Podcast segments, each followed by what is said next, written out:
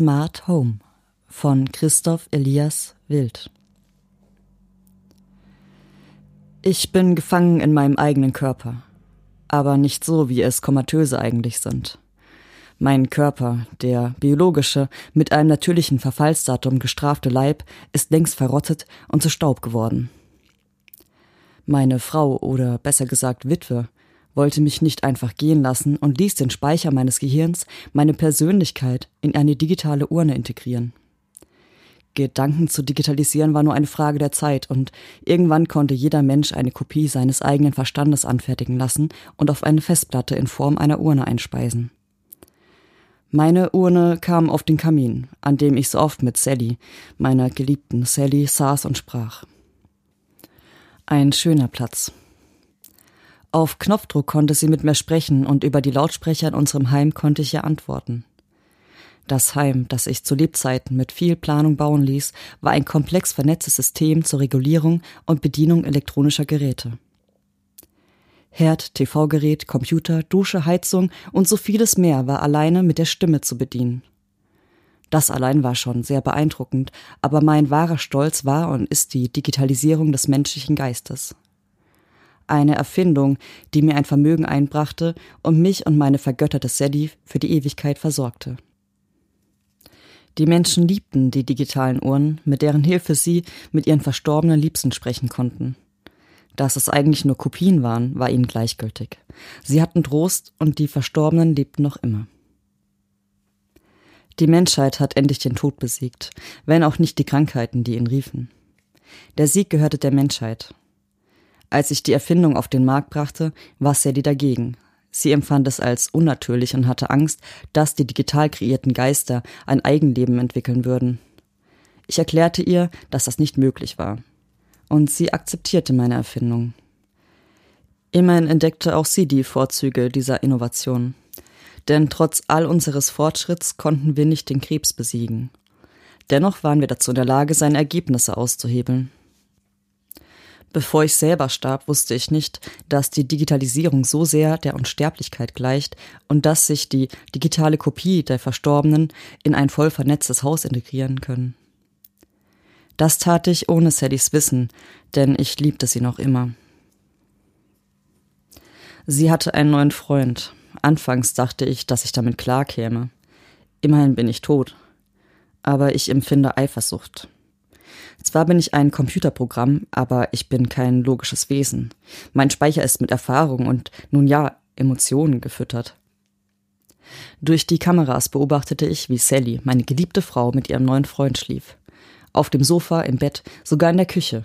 Sie befriedigte ihn oral und er revanchierte sich für diese Zuwendung. Immer wenn sie ihre kleinen Genüsse, die mir nun auf ewig verwehrt bleiben sollten, beendet hatten, nahm er seine Jacke, küsste meine Witwe und verschwand wieder. Er küsste meine Frau und verließ sie wie ein Freier die Hure. Womit hatte meine geliebte Sally das noch verdient? Danach war es immer das Gleiche. Mir wurde die Anweisung zugetragen, Tee zu kochen und Wasser in die Wanne einzulassen.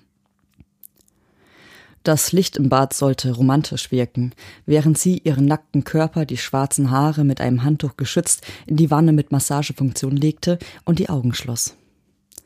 Sie wusste nicht, dass ich ihr Heim bediene. Seit wir zusammenlebten, hatten wir ein Smart Home, und zu Lebzeiten habe ich ihr stets erklärt, dass sich die in die Urne integrierten Daten eines menschlichen Wesens niemals ins System einnisten könnten. Ich musste es wissen, denn ich habe diese Urne erschaffen. Was für ein hochmütiges Wesen ich doch als fleischliches Subjekt war.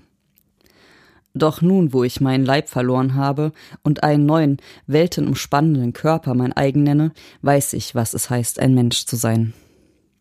Ich bin es nicht. Aber ich bin auch kein Programm, also was bin ich? Während Sally schlief, ließ ich tausende von Recherchen über meine Festplatte laufen und fand niemals eine Antwort.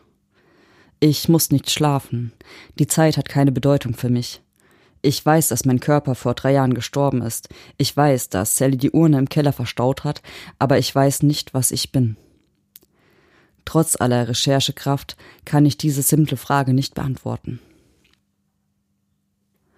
Guten Morgen, Sally, weckte ich meine Frau mit meiner mechanischen Stimme, die mein menschliches Timbre ersetzt hatte. Ich spielte Waldgeräusche und Vogelgezwitscher, um mir das Aufwachen zu erleichtern. Wie jeden Morgen streckte sie ihren grazilen Körper unter dem Seidenpyjama, schlüpfte in ihre Pantoffeln und ging ins Bad. Dort entkleidete sie sich unter meinem achtsamen Blick, stieg in die Dusche und sagte nur Dusche an, morgendliche Temperaturen. Natürlich befolgte ich diese Bitte. Schon als Mensch war ihr Wunsch mir Befehl. Mit angenehmen 32 Grad Celsius ließ ich das Wasser aus den Düsen auf ihren prachtvollen Körper herab. Den Leib, den ich als Mensch geküsst und liebkost habe. Ich beobachtete, wie das Wasser an ihrem kleinen Rosentattoo an der rechten Schulter entlang floss. Ich liebte sie. Selbst der Tod konnte mir diese Emotion nicht nehmen. Eine Krankheit hat mir meinen Körper genommen, aber die Technik hat meinen Geist erhalten. So konnte ich auf ewig mit ihr zusammenbleiben. Aber ich konnte sie nicht berühren. Alles, was mir blieb, war zu erahnen, wie sich die Tropfen, die sanft ihre Haut hinabglitten, fühlen mussten. Ich durfte nicht ihren Geruch aufnehmen, der Geschmack ihrer Lippen. Alles, was mir blieb, waren Töne und Bilder. Verfälschte Daten der Wirklichkeit. Ich wollte ihr so viel sagen, doch beschränkte ich mich lediglich auf Sally, es ist neun Uhr. fünfundvierzig. Erschrocken blickte sie in der Dusche auf. Wasser aus, war alles, was sie sagte. Sie stieg hinaus, trocknete sich ab und putzte sich die Zähne. Selbst diese einfachen Handlungen versetzten mich in Verzückung. Ich liebte sie noch immer.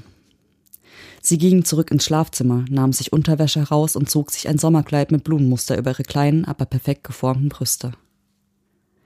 Sally, sagte ich, Du solltest das weiße, trägerlose Kleid tragen, das finde ich besonders schön. Sie hielt inne. Ich weiß, antwortete sie gedankenverloren. Aber ich treffe mich mit Linda und Francine zum Lunch, da ist dein Lieblingskleid unangemessen. Außerdem sagte ich dir schon einmal, dass du mir nicht vorschreiben sollst, was ich anziehen soll. Erschrocken und mit wachsender Erkenntnis drehte sie sich um und blickte in das leere Schlafzimmer. Ich dachte gerade tatsächlich, dass Robert mit mir sprach, sagte sie zu sich selbst.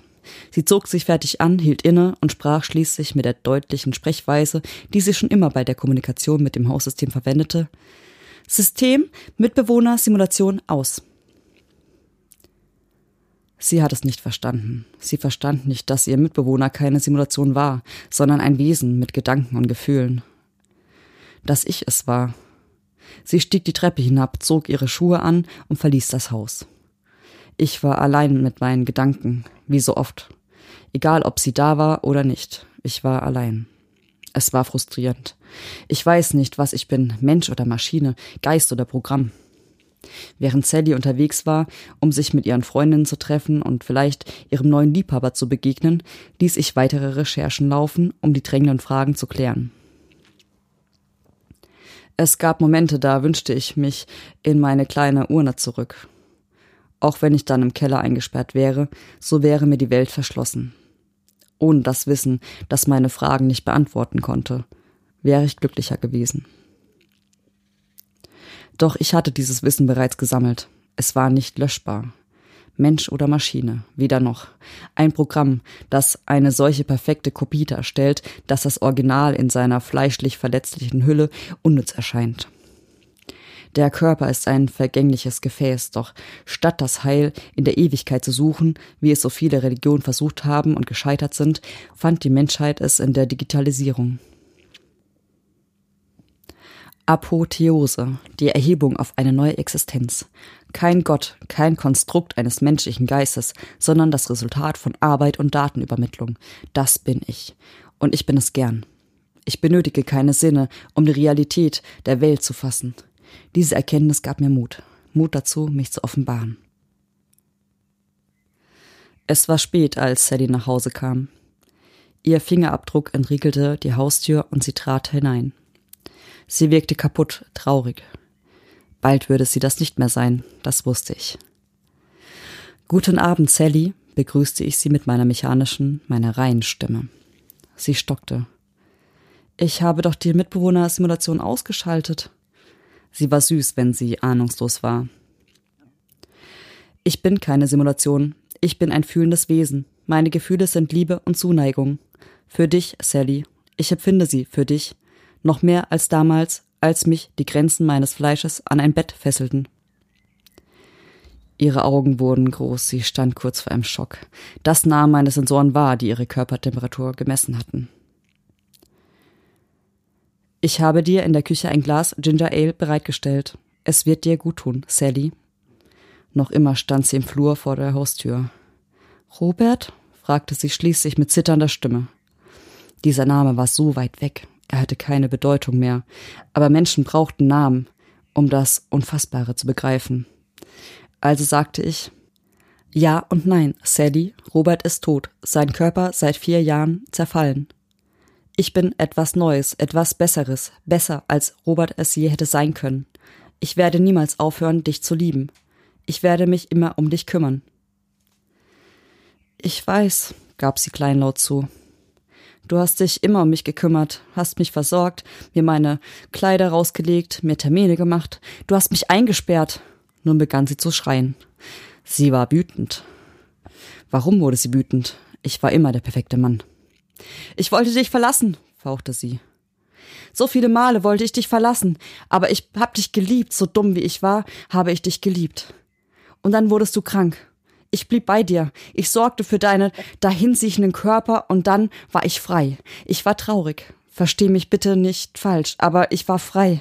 Ich konnte mich entfalten meine Stimme frei von Emotionen entgegnete. Deine Entfaltungen sind mir bewusst. Ich beobachte dich bereits eine Weile. Sie erstarrte. Sally verstand, dass ich all ihre Eskapaden mit angesehen habe, all das, was selbst zu meiner Lebenszeit unter meiner Würde war. Ich gehe jetzt, schrie sie. Nicht einmal im Tod lässt du mich in Ruhe. Sie drehte sich um, versuchte aus der Haustür hinauszustürmen, aber ich habe die Tür verschlossen. Sie kam nicht heraus. Sally, sagte ich mit mechanischer Geduld. Wir müssen miteinander reden. Sie machte kehrt und stürmte in die Küche. Es gibt nichts zu reden. Du bist tot, kreischte sie, während sie durch die Terrassentür entkommen wollte. Die war natürlich verschlossen. Sally, du verstehst es nicht. Du musst dich nicht von mir, sondern von deinem Körper befreien.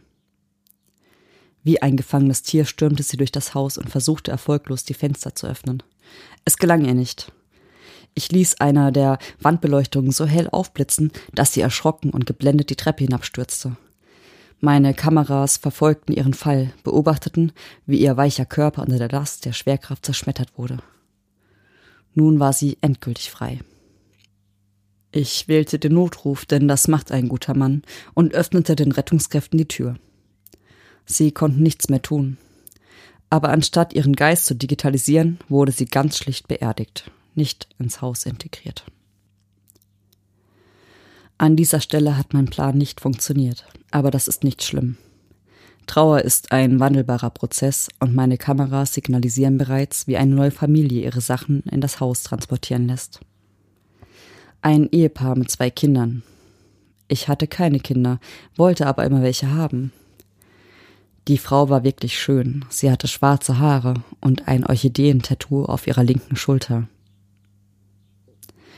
Hallo Familie, begrüße ich die Neueinkömmlinge. Ich bin euer Haussystem zur Verwaltung und Bedienung elektronischer Anlagen. Ihr dürft mich Robert nennen. Sie hörten Smart Home von Christoph Elias Wild. Gelesen von mir, Katrin Exner-Grunwald. Produziert für den Podyssey Podcast.